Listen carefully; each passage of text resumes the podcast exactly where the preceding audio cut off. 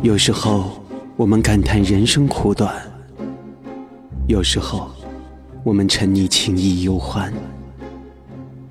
我们把人生的场景记在心里，把哀伤快乐的回忆片段一一收藏。光影胶片中的梦幻，流动音符中的依恋。走进这记录幻想梦境的世界，做一个汲取人生感悟的追梦追梦人。这里是电影先生的声音戏院，我是郑昭君，请安静下来，电影电影即将开场，即将开场。大家好，我是郑兆军，欢迎收听电影先生的声音戏院第六十四期，在网络大电影中野蛮成长专访青年导演。崔彦龙。当下时代进步赋予电影的意义和形式都在急速的发生着变化，观影习惯和形式都在不停善变中，各种形式的电影也开始花样繁多，层出不穷，观众不再是从电影院里看电影。随着网络的发达，专属于网络的电影也开始应运而生。时至今日，网络电影剧集已然成为了观众选择的重要类型。很多知名演员和导演都投身到网络电影的制作当中。在巨大经济利益之下，网络电影的生存方式也开始成为业内人士反思的重点。在佛山，有一群年轻创作者通过网络电影。走出了自己的一片天，在这个历史悠久的古城之中，他们创造的成绩有着极为亮眼的成就。崔延龙和他的伙伴们就是其中的代表。他们对于网络电影的追求与热情，让我对于这些年轻的创作者也是刮目相看。这次我就和崔延龙导演来聊一聊关于网络电影的前世今生，还有一个网络电影创作者对于自己未来发展方向的思索吧。欢迎收听电影先生的声音戏院。崔延龙，内地新锐新媒体电影导演，一九八八年出生于古城西安，在广东顺德长大，从事新媒体电影新锐导演、编剧多年，毕业于北京邮电大学。崔延龙所拍摄的新媒体电影多以幽默轻松的娱乐风格，剖析现代都市社会人与人之间纷繁复杂的关系。在瞬息万变的互联网时代，善于把握观众口味。娱乐的外壳之下，不乏对中国社会的一些思考。二零一三年末，崔延龙携手香港知名性喜剧《一路向西》的女演员莫启文，拍摄了当年度的首部贺岁性喜剧《一夜情深》。故事讲述了一位职业女性在现代都市支离破碎的快餐式男女关系中寻求真爱的动人故事。影片在优酷、乐视、爱奇艺等全网上线，七日内突破千万点击量，创造了新媒体电影的新高。二零一五年，崔延龙监制、编剧参演了优酷独播精品剧《忍者校园》。二零一六年，由他编剧导演的网络大电影《僵尸英雄之魔王与公主》正式上线。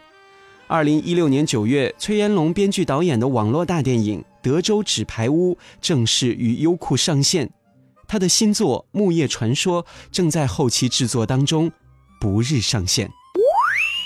和崔延龙相识已久，但坐下来坦诚的聊网络电影话题却是第一次。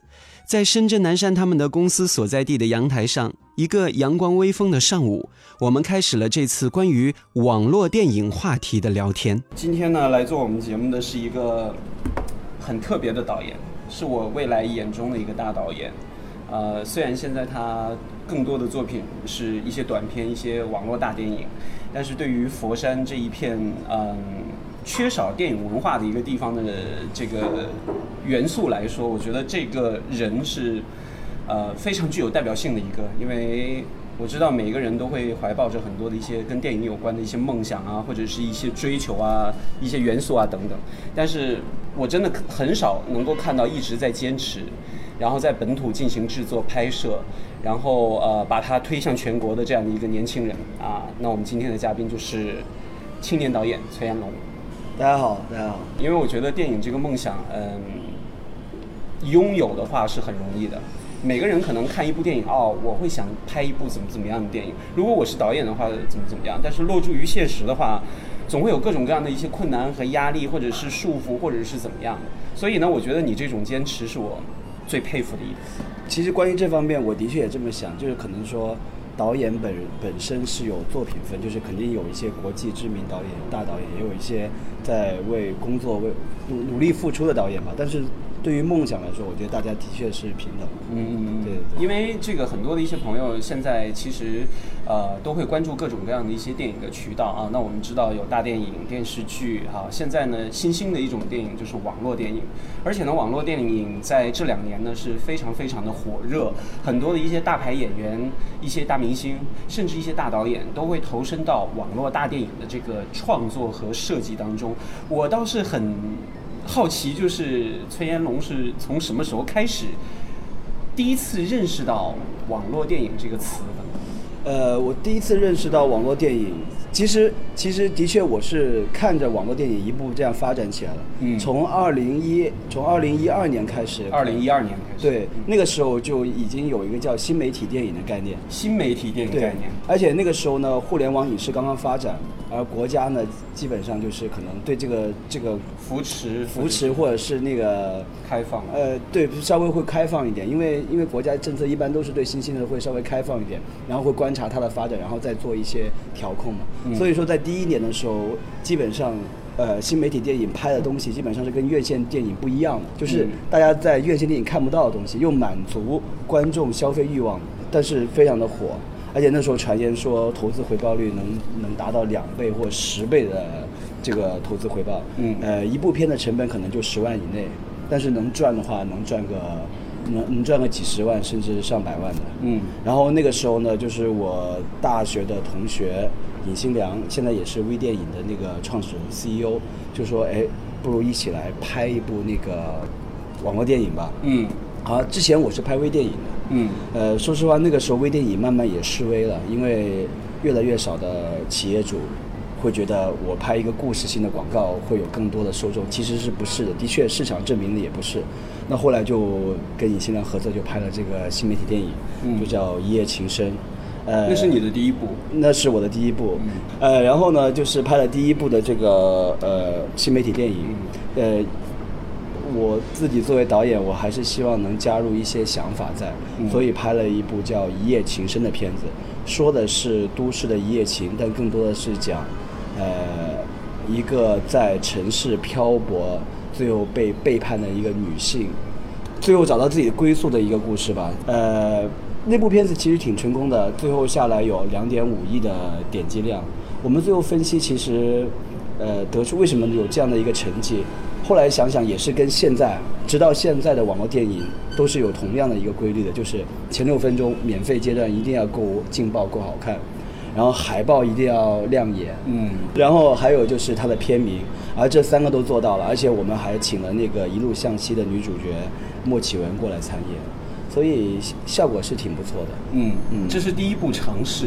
第一步尝试。其实，呃，很多的一些观众在你的这个言语之中呢，会有几个不确定了哈。先是短片，嗯，我们接触的这些稍微短一点，不是大银幕放映的电影呢，先是短片，嗯，然后是微电影，嗯，然后就像你刚才所说的新媒体电影，嗯，这三个有什么不同呢能跟我们分享？短片是这样的，短片在那个互联网影视，就比如说优酷这种平台。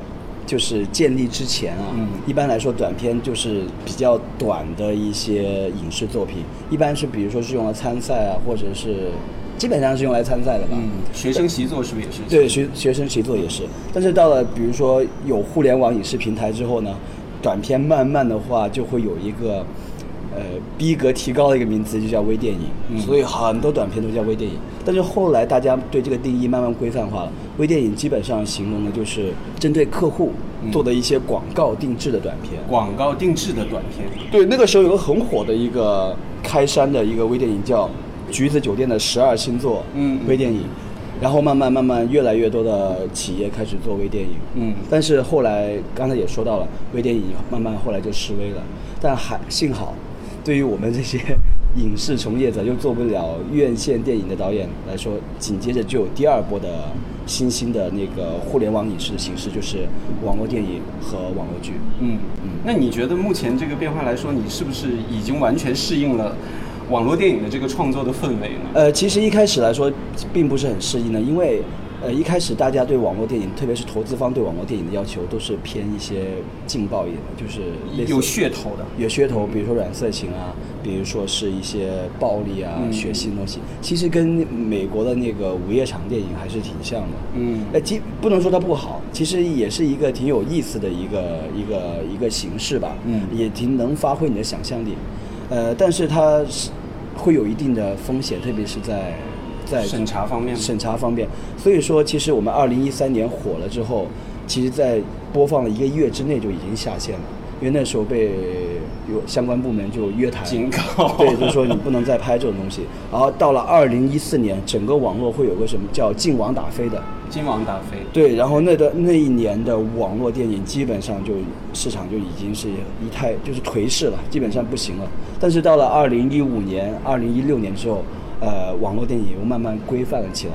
现在各个平台主页首推的内容啊，其实制作的那个精良度还是特别高的，嗯而且而且已经有越来越多的类型片了。所以我现在目前我我觉得啊，呃，网络电影的确是现在院线电影的一个呃孵化地吧。嗯嗯无论是孵化主创还是孵化这个呃内容，都是一个很好的一个地方。因为现在这个趋势就是不光是电影在网络化，呃，这个电视节目在网络化，嗯很呃综艺也在网络化。嗯那现在这个网络化已经涵盖到呃方方面面了。对那会不会觉得自己的优势将来会越来越明显，会自信一点呢？现在？嗯，会自信一点。就是以前别人说我是新媒体电影导演、网络电影导演，我自己都觉得有点 不好意思。那现在还是蛮自豪的，因为现在越来越多人会看，通过互联网去看影视。嗯就是我比如说郑老师，你自己在家你还看不看电视？呃，不多，但是稍微也会看一下。稍微也会看一下，的确是，但但是我觉得现在越来越新一代的年轻人是不会再去看电视，就算看电视，可能也会用一些电视盒子。或者是选择性更加的强。对对对对对，就是可能我以前，我现在可能有一些看电视的欲望，是因为我不需要选择，嗯我打开电视我就这样看随便看就好了。我可能是在那个动机下会看电视，但是现在互联网已经出了一些电视，自己出了一些电视频道，对对什么高清电影，你同样也可以这样。所以说，基本上大家不会再通过传统的年轻人啊，年轻人不会再通过传统的一些电视的一些方式再去看看一些影视内容。所以我还是对未来这个互联网影视市场是相当看好的。形式不断会变，但是内容还是核心，这个市场一直都会在的。那你作为一个网络呃媒体新媒体电影的一个创作者来说，你觉得作为一个创作者的这个嗯、这个职能的范围，现在很多人在往里头涌，很多人在拍，很多人在演，很多人在制作。你觉得这个网络创作环境啊，网络电影的创作环境有哪些好，有哪些不好呢？呃，网络创作环境来说，我先说不好的地方吧。嗯。不好的地方就是大家太逐利了，因为、呃、追逐名利的那个利，对，但是这也不能全完全怪主创，因为其实对于主创来说，他是希望最低最低的诉求是我希望我的创作能得到一些那个发挥，嗯，但是市场投资人他又希望你拍的东西是能够直接抓住观众最原始的欲望，因为这样才最来钱。嗯嗯。比如说刚才说到一些一些比较稍微低俗的一些东西，所以说可能呃主创和投资人之间也会有一种博弈吧。有些人失败了，有些人成功了。嗯呃，我应该算还算是还算是在大浪淘沙淘出来那一波吧，因为我们公司大唐星河所做的东西是创意特效，我们抓住了这个亮点，所以这个亮点也是在这个市场比较特别的，所以、所以我们不会有这样的一个压力。嗯而我觉得互联网的主创其实跟所有电影主创其实都是享受着同样，不是就是遵守着同样一个规则。嗯首先你得对得起观众，嗯因为因为你拍的东西是给观众看的。当然，如果我作为一个作者电影啊，就作者导演，比如说我想拍一些文艺片，那你也要对得起你的那一部分知识分子受众者。呃，对对对对，我当然我们说的不止不不是说大众啊，嗯嗯。当然如果是你说拍商业电影的话，你要对得起大众，你不要侮辱他们的智商，嗯。对不对？你 你你你要你要起码你让大家看完之后，你能让，嗯起码如果你说不清一些，就是你不想说一些道理的话，起码你也能让大家快快乐乐的走出这个电影院。嗯。而另一方面，你要对得起你的投资人。嗯对，所所以说，我觉得大家都是在遵守这样一个规矩。如果遵守了这个规矩的话，其实我觉得，嗯，其实你的路还蛮好走的。嗯，对对。那好的方面呢？呃，好的方面就是机会特别多。机会特别多。对我曾经看过一一张照片，很有意思了。呃，是在北京的某宾馆，嗯，墙上有一个很大的一个呃，这个类似于这个 黑板哈、上面贴满了各个剧组在招演员的这样的一个对，那个 那个飘红嘛，就是北京的飘红是现在网大之家，嗯。因为它便宜，而且而且还感觉还行，地段也好，所以说很多剧组都会在那里建组。然后你看那个墙上面各种都是那个演员招募信息，嗯。你看那片名都很有那个互联网网大的那个特色，比如说《雍正大战十八铜人》，比如说什么《我的霸道总裁》，比如说什么土什么土豪少女心这些的，其实挺有趣的。嗯。嗯，但是其实我觉得在这种氛围当中，可能会让很多的一些观念没有那么新的人，或者是除了年轻人接受能能力比较强之外的这些人，对于网络大电影会有一个呃不太好的一个印象，嗯。就会觉得它制作啊、呃这个短平快，可能不会追求一些质量，会有很多的一些误解。那对于这些误解，你又怎么看呢？嗯，我觉得，我我觉得其实任何的电影，可能我我说不清啊，是叫流派也好，还是说形式也好，一开始应该也是通过市场带动起来。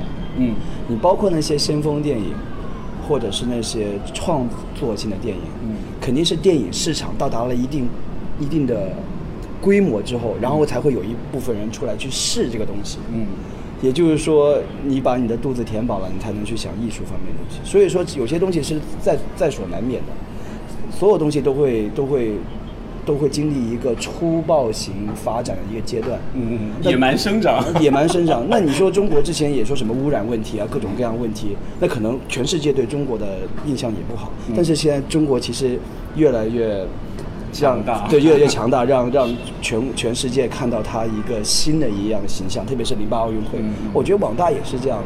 现在越来越多的平台所做的内容，其实真的是堪比院线电影。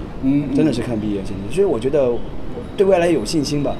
呃，不管你之前做过什么，其实我觉得你有心的话，事情总会往正确的方向去走。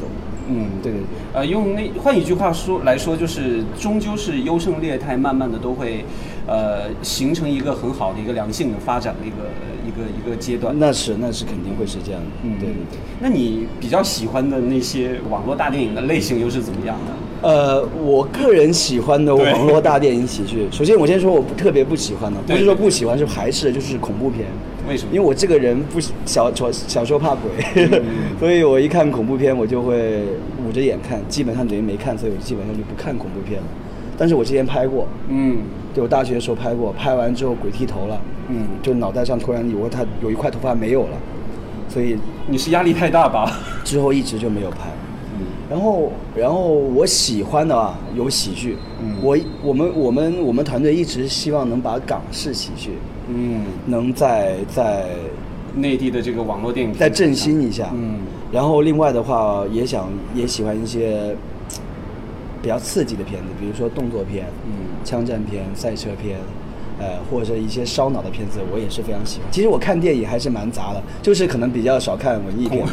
啊，你不是说会想拍一些文艺片吗？呃，我个人是想拍文艺片，但是我我对看文艺片可能比较，呃，比较没有那么多的这个，因为最近太因为不是主要是太忙了，嗯就是剩下的时间如果是看电影的话，还是希望能轻松一下。嗯但是如果是我想获取知识，或者是获取一些精神上的东西，我就我可能还会去看书，因为看书的话，我自己还能参与到一部分的想象和理解。嗯但是看电影的话，更多是灌输，我还是喜欢看书。啊，对，这个书是无法取代的一种吸收能量的一个东西。对嗯，然后在这个方面呢，我再问最后一个问题，就是嗯，是创作者，也是投身到网络大电影这个行业非常的呃，时间也有一段时间了。那你觉得将来这个网大还会变化到一个什么样的一个走向呢？呃，今年已经开始有一些风声说网大的市场在缩缩缩缩小这个范围。对对对对对，就是没有那么多金主去去去投网大，因为的确网大是的确是有一点点泡沫的。但是我还是之前那一句话，形式可以发生变化，但是内容是绝对不会过时的。就你比如说现在像我们公司现在也在拓展一些类似 VR 的内容。因为 VR 一旦普及的话，我觉得对整个社会、整个生活会会会会发生一次非常大的一个改变。我们也想趁着那个时代到来之前做一些准备。嗯，而且 VR 真的是挺有趣的。嗯嗯。那你其实在这个转型的过程当中，会不会嗯一直都保持着一个真正的大荧幕的一个梦呢？呃，其实已经过过瘾了。对，就是两个网大都是都是在大荧幕放过首映了。对对对，其实，在大荧幕看还是挺真的会挺有感触的。嗯，第一个感触是终于在电影院放，这是自己的私心。嗯，第二个感触是你真的是能在现场看到看你片子的观众那种喜怒哀乐的那种感觉，真的是很神奇的一种魔法。你真的像一个魔法师一样，你自己拍的东西真的能影响到一。一一帮人的一个就是观众的一些情绪，嗯，我觉得是挺棒的。所以说，我现在拍片其实要求真的不是很高，我觉得能让观众看完之后感到觉得快乐，哎，觉得有，觉得跟你平常的生活不一样，我就觉得够了，而不是觉得他会排斥你，或者说啊这片子哈会让你觉得恶心什么的。其实我现在要求就就这么就这么低了。但是你知道，网大永远都会喜呃这个。喜忧参半的这种评价非常的多，嗯，你现在已经拍了几部了，那你的这个内心有没有变强大呢？呃，当然是有了。就现在，即使我们现在拍的片子质量越来越高，我们的评论也是喜忧参半，甚至忧大于喜。这个这个一方面来说，呃，自己可能得认清这个认清这个状态，就是。的确，观众不，你不可能让所有的观众都爱你，对，对你，你只要，我觉得只要有一部分人认同你，而且这些人越来越多，我就我就觉得这样就就足够了，不需要，不需要，不需要这么的具有野心。而另一方面来说，的确在互联网上面啊，大家可能，特别是在中国的互联网环境，可能网民的那种更多的是宣泄，就是说。我总感觉互联网就人啊，一进入到互联网世界，更多的那种情绪的表达就会强烈了。强对，更多可能稍微恶的一方面可能会出来，因为没有人监控你嘛。然后，然后就等于是无所约束嘛。可能更多的是发泄对现代生活的一些现实生活的一些发泄。所以我我其实对这些东西已经，你不会去看评价吗？我会看评论，但是我看到看到一些负面评论的话，其实我现在自动就是已经过滤过滤过了。我就，但是如果是真的是有有建设性的意见，我我是会接受的。但是一上来就是骂那些的话，我我是已经 就是 OK 了。嗯，对，没有问题的，随便骂。你刚才有谈到一个野心哦，呃，你真的没有是一个没有野心的人吗？当然是假的了。我你的野心是体现在哪些方？我想拍，我想拍一个。如果我想拍院线，不是因为我想上大荧幕，也不是因为票房，是因为院线它的投资高，能能能够更加满足我的一个创作欲望。比如说我在高中的时候，我就想过一个剧本，是讲那个春秋战国时期，讲墨家的。嗯，那个一个一个一个，你上中学的时候就这么深层深沉了？啊，不是，是因为那个时候有轩辕剑，一个一个 RPG，他把墨家讲得很厉害。墨家不是讲机械的嘛？那时候就类似就讲一个春秋战国时代的高达吧，或者是 或者是那个那个叫什么变形金刚类似的。我们我想做一个这样的故事，甚至再重新细说一下为什么秦始皇要做十八铜那个那个什么那个做那个六个金人还是十八金人。想细说一下十八铜人吧。对对对，十八铜人想想记想细说一下这个故事，但是这个在网大肯定实现不了，需要一帮就是一批真的很高技术的一些团队一起来完成这个事情。我希望能在我五十岁之后能拍到这个片子。现在还是会有这个想法要做，是吧有有有，我而且我一直会想这个剧本，而且我一直也会关注这方面题材有没有人拍过。你比如说很早之前，其实我心里边还是有点嘀咕的，就是因为有人拍了，就是刘德华演的那个墨攻墨攻，他讲的是墨家，但是他那个可能偏现实一点，可能我这个可能会偏一些偏偏奇奇幻一点幻一点，奇幻一点，对对对。嗯，那我觉得在这个很多人在看网大的时候，就会有一个评论哈，网大充斥着很多那种啊、像你刚才也说过低级的。啊、这个色情的、暴力的，嗯，可能会在这些方面呢影响电影啊、这个网络大电影本身的这个质量。那你是如何在你的这个创作当中来拿捏这个质量的把控？其实说到刚才说的那些元素啊，嗯我个人其实并不排斥，我也不希望大家排斥。你像美国午夜场也出了一些很多好的导演所说的 B 级片和考 B 级片，啊对，你说昆汀也是从这里出来的吧？嗯然后那个之前说的那个拍《咒怨》的那个日本的导清，水虫。他也是拍这种录像带电影出来的。所以说，呃，我觉得这些元素是可以有，关键是你作为主创，你有没有这个底线？嗯，就是说，我是一味的迎合观众，还是说我在这个创作自己这个元素的时候，我会有一，我会，我会，我会规范我自己，或者是我，我起码不会粗制滥造，嗯我不会狗血，我会有一些更加有新意的东西出来。所以，嗯，之前梅兰芳那部电影说，像我们这些人都会带一个指甲锁，嗯，我觉得这种直销所，更很多人都会理解成是，比如说啊，投资人束缚你啊，观众束缚你。我觉得不是，其实我们自己就应该自觉带上，因为我们自己应该会有自己的一个底线，嗯，这才是最重要的。嗯，那其实我还挺纳闷的一点啊，因为你高中时期就有了那么多很奇幻的一些剧本的想法，你是从什么时候开始想要当导演的呢？哎呀，这个说起来可能会略显尴尬，就是我初二的时候，就是学学校会有运动会，嗯，学校运动会的话，每个班起码都会找一个人，家里会有 DV 的话过来会记录一下整个运动会的过程。对。但是中午就休息午休嘛，我们是寄宿的嘛，那个 DV 也空着，我就想，哎，咱们就拍一个片短片玩玩嘛。然后我们就立刻发挥创意，立刻想，立刻就在宿舍拍了一个，呃，警察去救，去去去恐怖分子的基地去救救救人质的一个这样一个故事。OK 就是纯好玩儿，嗯呃，基本上不会有什么特别高的要求，我们连枪都是拿衣架来做的。对对对，然后所有的无法制造。对，所有的音效都是我现场用口来配的，咚咚咚咚咚，咚咚咚咚咚，然后炸弹是哇，零成本是吗？对，然后那个时候呢，那个时候呢，但是拍完之后，第一，我班里同学很喜欢看，嗯，第二，我们在拍的时候，对面是女生宿舍楼，女生宿舍楼在看我们拍摄过程之后会有一些尖叫，哎，我整个高中三年都没有人为我尖叫过，但是哎，我靠，拍这个片子会有人尖找到了存在感。哎，找到了存在感。同样，我也发现拍影视作品会感染到一批人，我就觉得，哎，这个真的是太棒。而且另一方面，呃呃，我从小就是呃算是单亲家庭吧，嗯，所以说性格也比较内向一些，就是可能很多人喜欢聊天，喜欢表达想法，但是我我可能没有这方面的欲望。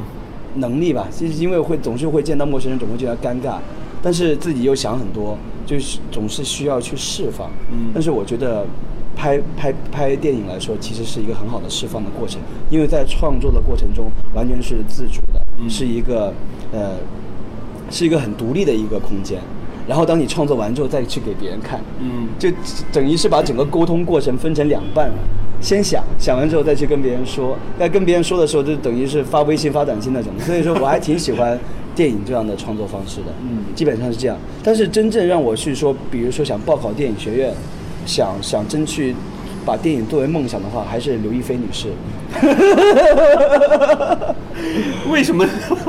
因为我高三的那个时候，《仙剑奇侠传》这个电视剧出来了，嗯，我个人非常非常喜欢刘亦菲和胡歌演的。对我个人非常喜欢《仙剑奇侠传》这个游戏，整个故事是真的是太棒了。无论是八六版、九八版啊，不是，无论是九五版、九八版，还是这个新《仙剑奇侠传》，全部都看了我全部都玩了。然后等这个电视剧出来之后，我就看了。然后刘亦菲刚好演了赵灵儿，哇，太美了！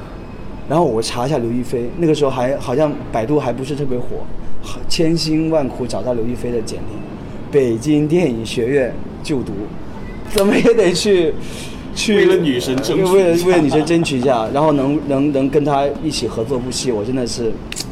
当然，现在其实还有，虽然慢慢在退减，但是现在还是有这样的一个欲望。对，就因为刘亦菲有了这么一个想法，我觉得刘亦菲应该是个导火线。OK。对，但但是对，应该算是个导火线那。最终这个学习影视这个制作的这个开始是怎么样一个开始？那是最终是考上了。我先插句话，我刚才就忘了说一个事情，而且那个时候激励我的时候，我每天都会听一首歌，同样的一首歌，就是中国电影一百周年的时候，谢霆锋唱的那首主题曲。嗯，给天使看的戏戏对对啊，就是大概就是说你要给天使你的女神拍一部戏哇，每天听每天听。现在会唱吗？呃，假如我告诉你想拍一出好电影，嗯对，会唱肯定会唱。刚才说到是怎么去学习这个过程是，呃最终是考上了吗？跟刘亦菲同一个学校？啊，最终是没有考，嗯，为什么呢？因为我我我十二月份有这个欲望，十二月末没了，然后二月份二月份报考，两个月根本没来不及，太仓促了。太仓促了。然后呢，我妈就是挺爱儿子的嘛，就说男人不想让你去那么远。男人应该有一技之长，他觉得干这行不太现实太虚了。对对对，然后就说不这样去，那我也挺听我妈的意见的，主要是生活费都她给，然后就报考了北京电影学院往南七百米的北京邮电大学，就想时不时可以去那边听一下公开旁听蹭课哈对对对对对对，所以这也是我大学期间学电影的一个其中一个途径。嗯但是你问我最主要的途径是什么？我说我我我可以说，呃，我也看书，我也听公开课，但最重要还是你得拍。嗯，你拍了之后，你才知道整个拍摄过程会有什么问题。嗯然后你给大家放了之后，才会通过观众的反应才知道，哦，我哪里的表达不够好，或哪里需要加强的。这样一步一步下来，你的你的提升是最快的。嗯而我在大学就拍了差不多，真的是有三四十部短片，三四十部。，对，三四十部。大学四年，三四十部。，对，呃，有一部分，有一大部分啊，应该有一半吧，都是要归功于我的恩师贾云鹏老师，因为他在教这个课的时候，他也是这个这个理念的。我不死教，但是我必须要求你每个礼拜，你必须拍一交一部视频作业，你在北京邮电大学学的什么专业？呃，数字媒体艺术啊，还是相关的这一啊，相关相关，不是不是说，比如说邮政行做了一个其他的行业。对对对，相关还还是挺感谢我老师的，就是每个礼拜拍的作业，而且是非常专项训练。我拍过二人对话、三人对话、动作场面，呃，或者是一些多人对话的群体的一个镜头分镜头学习。而那个教材也挺有意思的，是一个老教材，是电影的语言语法，好像是巴拉圭的一个、嗯呃一个一个一个导演写的，还写的非常的全面，基本上能把所有的一个镜头语言都给你展示出来了。你可以在它的基础上再创造。嗯嗯，那个时候去北京电影学院都蹭听了哪些课呢？呃，去北京电影学院蹭听了，呃，其实蹭听的课并不是很多，因为他们能公开出来的课，上了一个美术课，嗯，然后再讲那个《艺伎回忆录》的美术，挺受用，然后也上上了谢飞老师的一次课，嗯，那谢飞老师在大部分时间还是讲他跟姜文之间的一些故事，啊，就是八卦类比较多。他好像之前拍了个电影找姜文演，叫《小城本命年，啊，本命年，对对对对对，然后听了他一些八卦，但是听八卦还是蛮励志的，就是让你让你想，哦好，我也想进入这个圈子，嗯。然后然后跟一些名导演和一些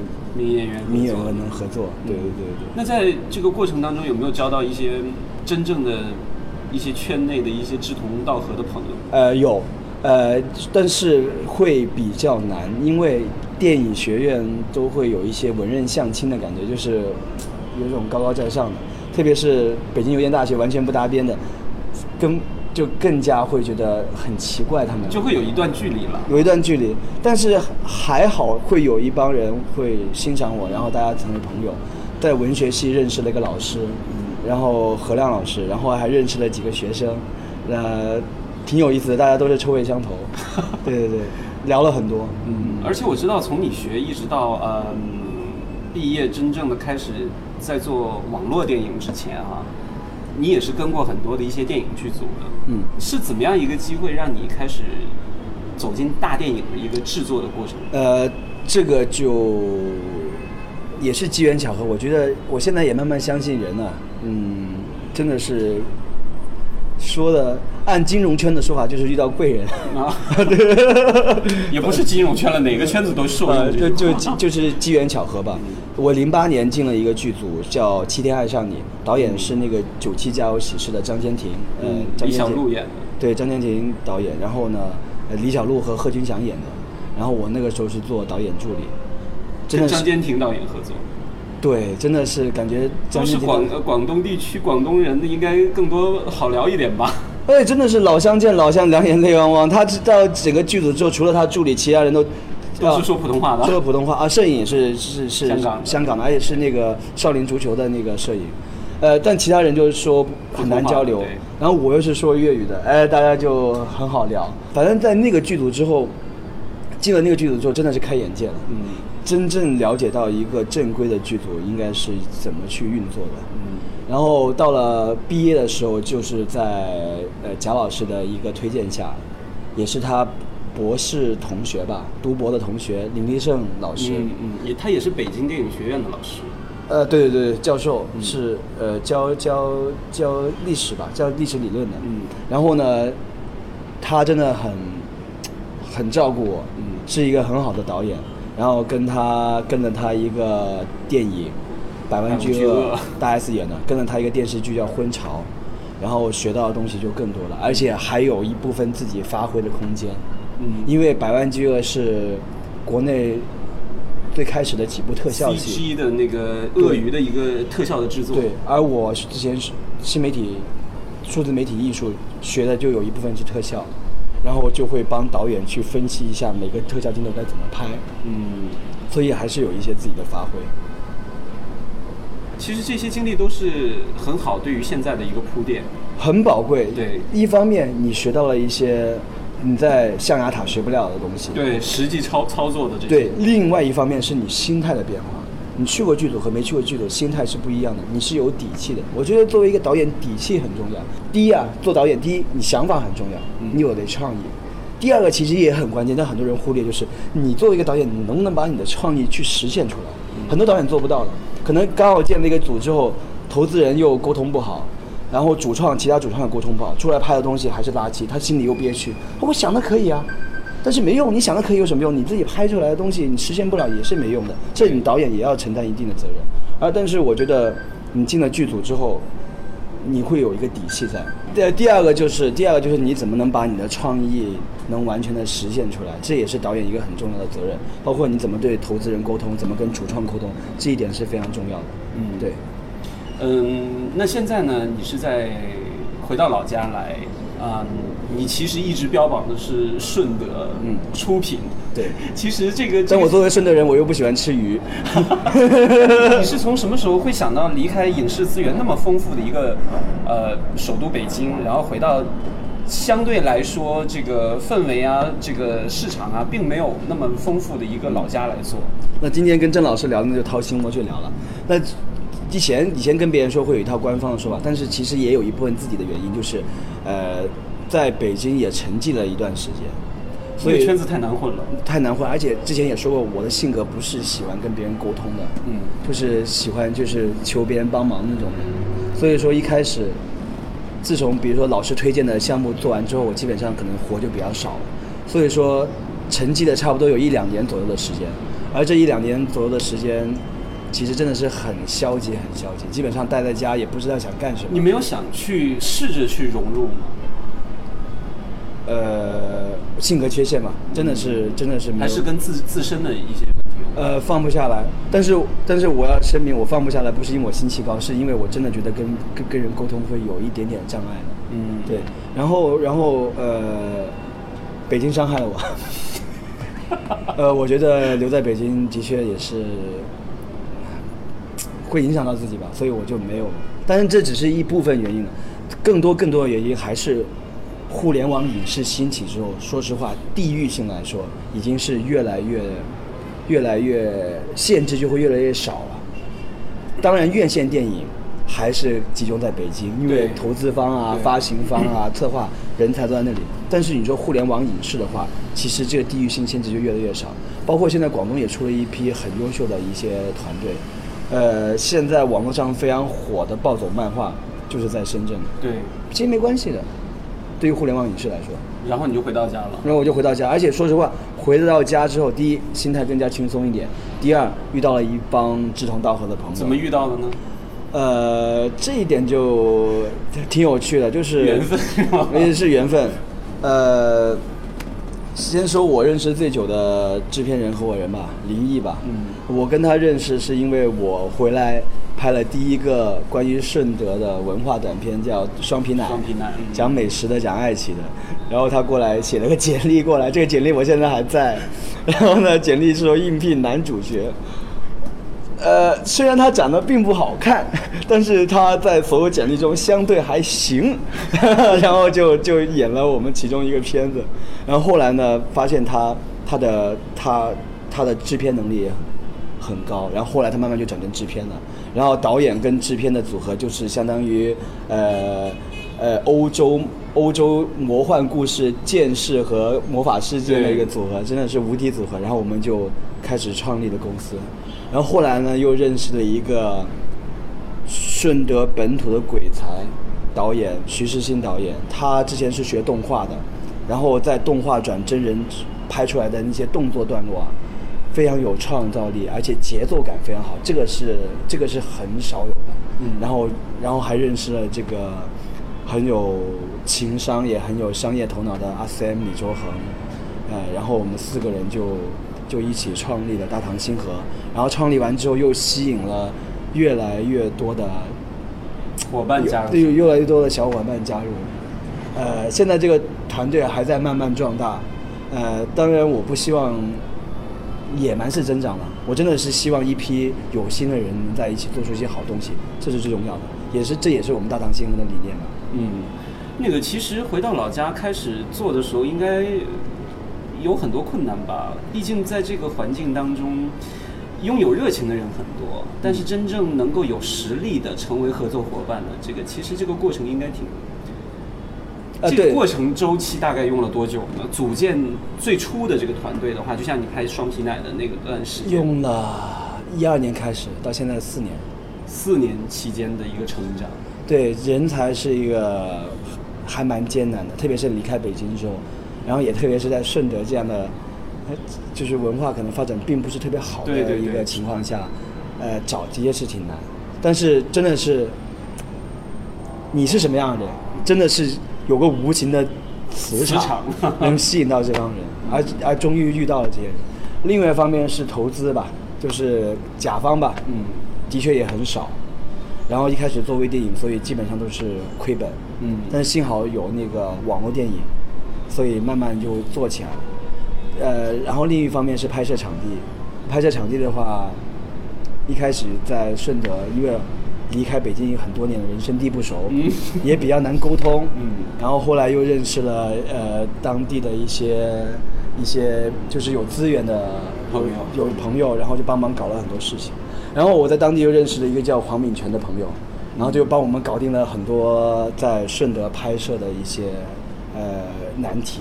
我们现在在顺德连医院都能拍，嗯嗯，这个还还是蛮蛮蛮牛逼的。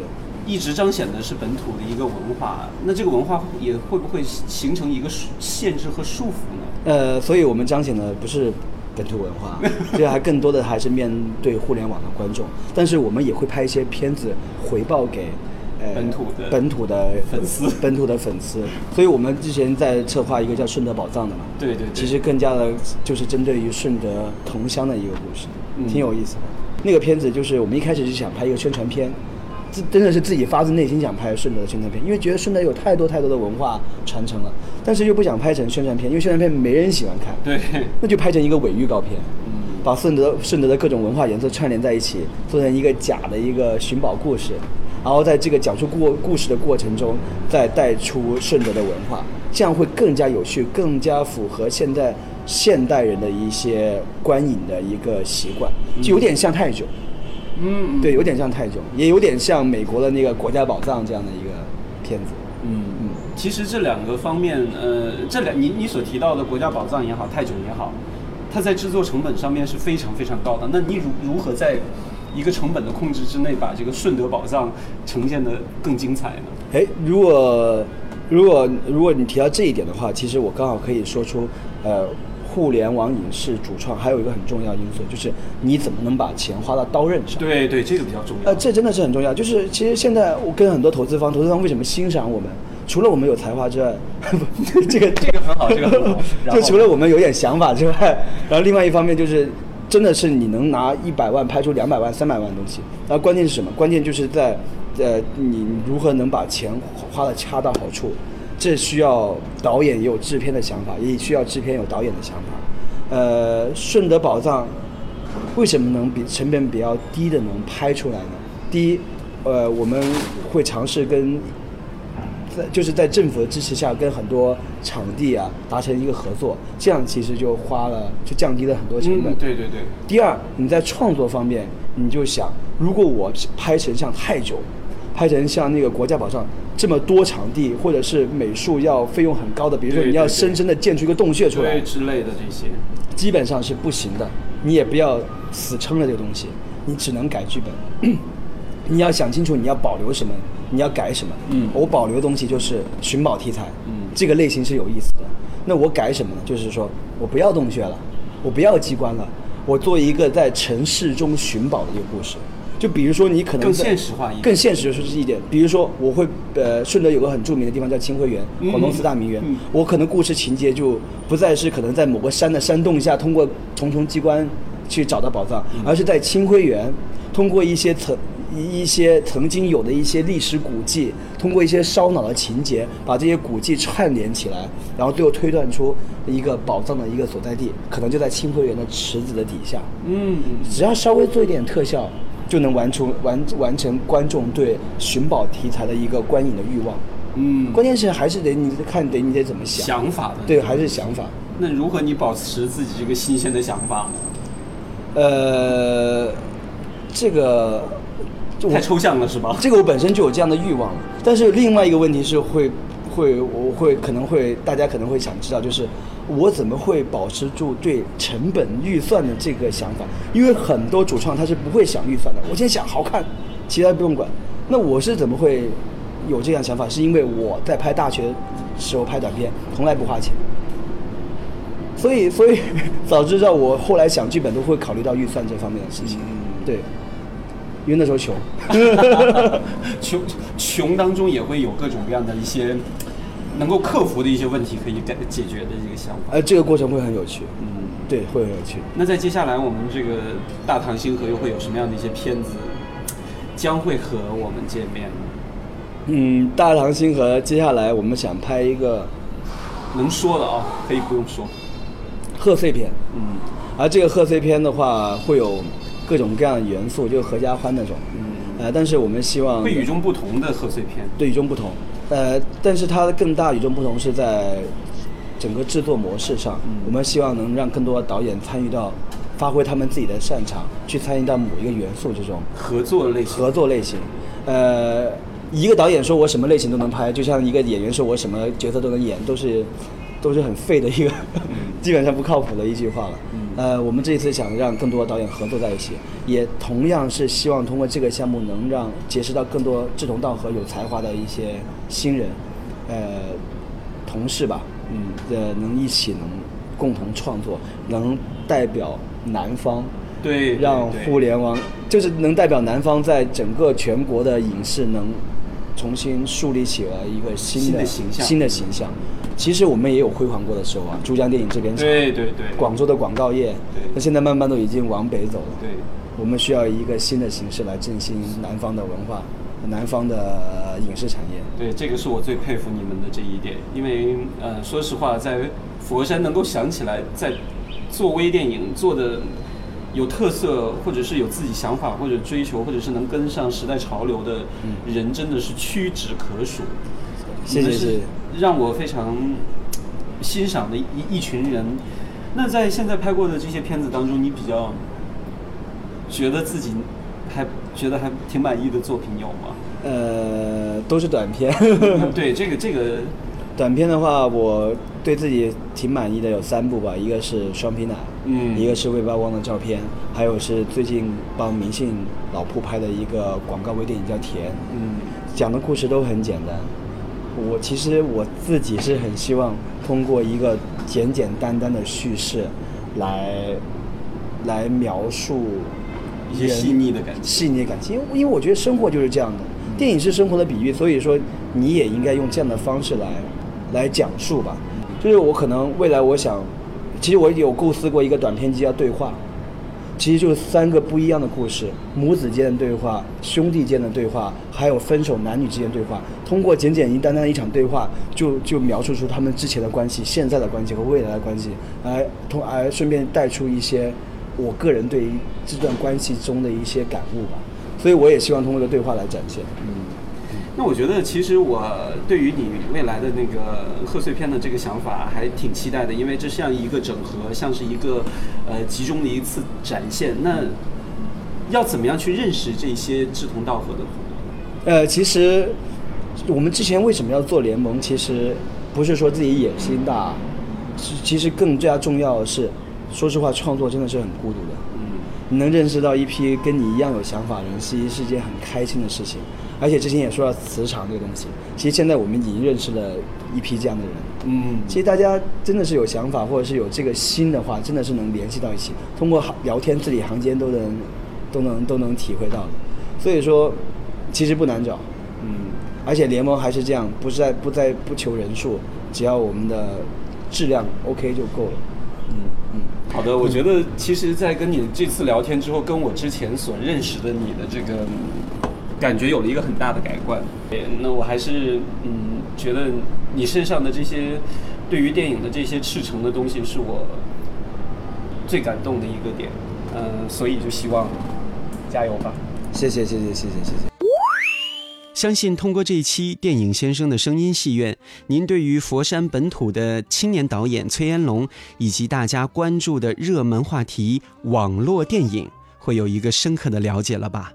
崔延龙一直在坚持新媒体电影的创作，从网络电影开始，最终为大电影之梦追求。虽然影视创作这一路充满了艰辛挫折，还是希望大唐星河这群可爱的年轻人能够有一个更好的发展和成绩吧。如果您对于节目有什么建议和意见的话，都可以在新浪微博搜索藤井千 roman 和我互动交流。本期声音戏院就到这里，我们下期再见。欢迎收听电影先生的声音戏院。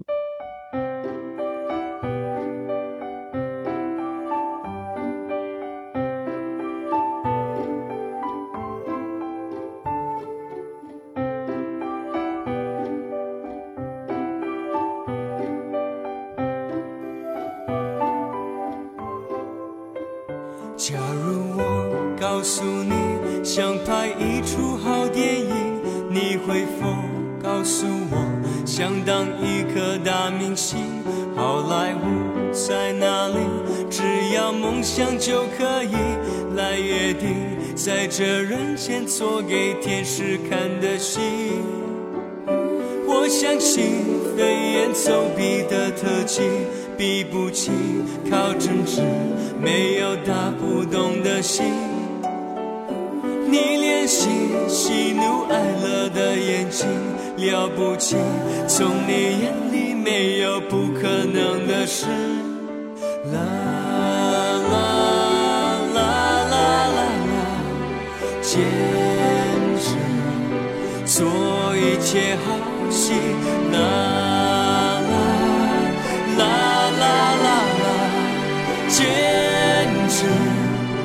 趁我们还年轻。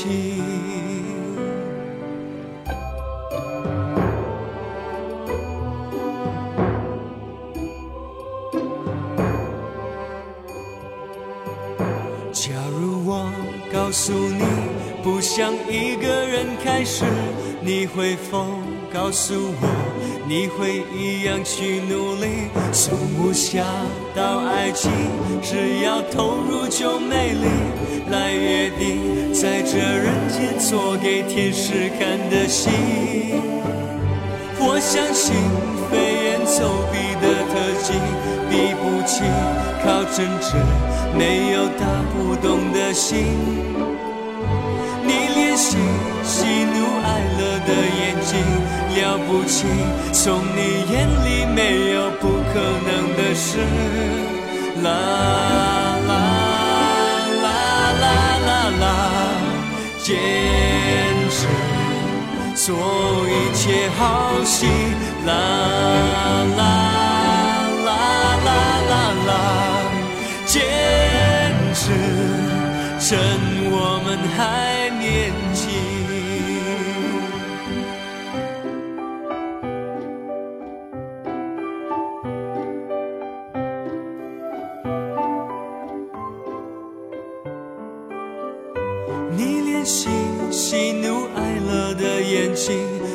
不起，从你眼里没有不可能的事。啦啦啦啦啦啦，坚持做一切好戏。